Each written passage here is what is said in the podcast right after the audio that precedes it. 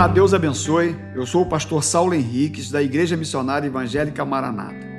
E hoje nós vamos falar sobre um tema: Ele transformou mal em bênção. E nós queremos usar um texto que está em Gênesis capítulo 21, do versículo 8 ao versículo 21. Você sabe que Deus fez uma promessa a Abraão e a Sara que eles teriam um filho. Por conta da demora do cumprimento dessa promessa no entendimento de Sara, ela induz Abraão a ter um filho com Agar, sua escrava, onde nasce Ismael. E quando nós não esperamos o tempo da promessa, normalmente nós encontramos problemas. Foi o que aconteceu. Inclusive, Provérbios 21, 21 diz que a herança antecipada no fim não será abençoada. Então, nasceu Ismael, e com o passar do tempo, por conta da fidelidade de Deus, a promessa se cumpre e agora nasce Isaac. E diz o texto que Isaac cresceu, foi desmamado.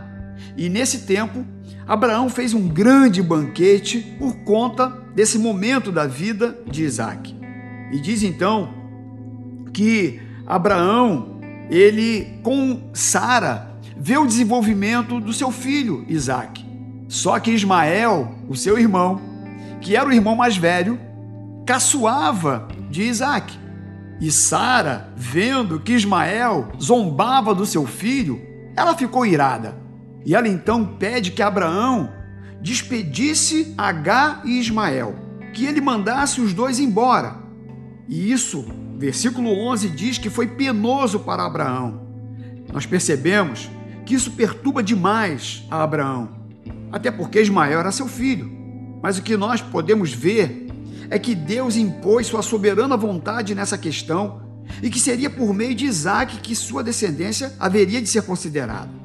Eu sei que há implicações espirituais mais amplas dessa declaração que podemos até mesmo entender.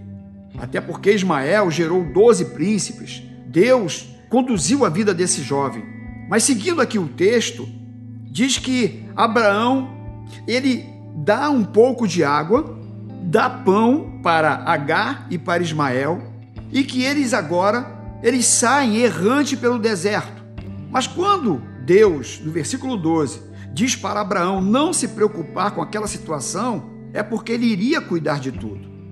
Fato é, é que Agar sai errante pelo deserto de Berseba, como diz o versículo 14, com um pouco de pão e um odre de água, e o texto diz que em um determinado momento a água acabou.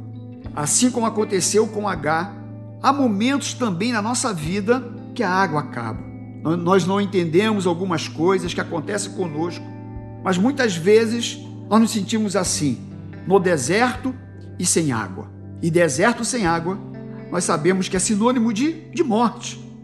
E Agar coloca o seu filho debaixo de um arbusto e ficou certa distância para não ver o seu filho morrer.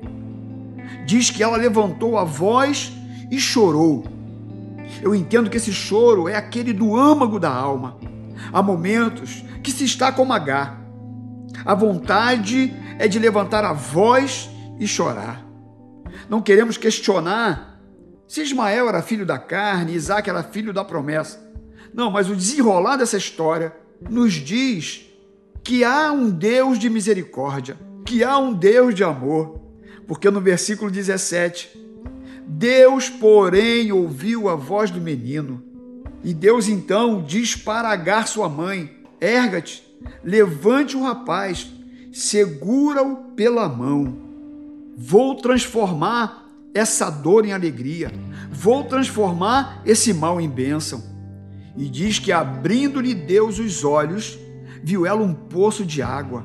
Muitas vezes estamos tão angustiados que não conseguimos ver a solução que Deus já providenciou para nós. Deus abriu os olhos de Agar para ela poder ver o poço que estava tão perto dela. Diz o texto que Deus estava com o rapaz, que Deus estava com eles naquele deserto. E muitas vezes é isso que acontece justamente. Nós não conseguimos enxergar as bênçãos de Deus por conta dos nossos olhos estarem fixos no problema, na dificuldade.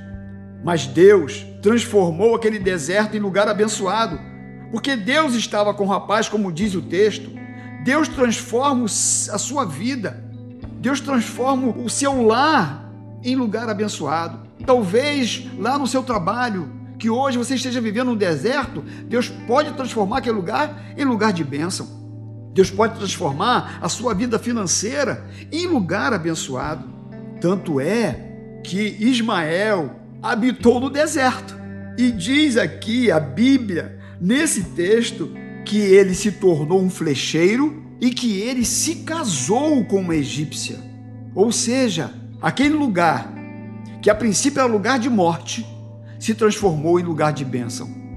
Ismael viveu no deserto, se tornou flecheiro e se casou. É isso que Deus faz conosco.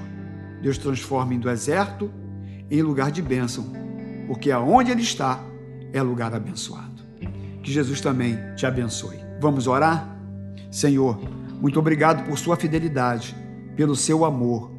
E nós cremos que aonde o Senhor está, mesmo que falte água, mesmo que há escassez, é lugar de bênção, porque o Senhor transforma o mal em bênção.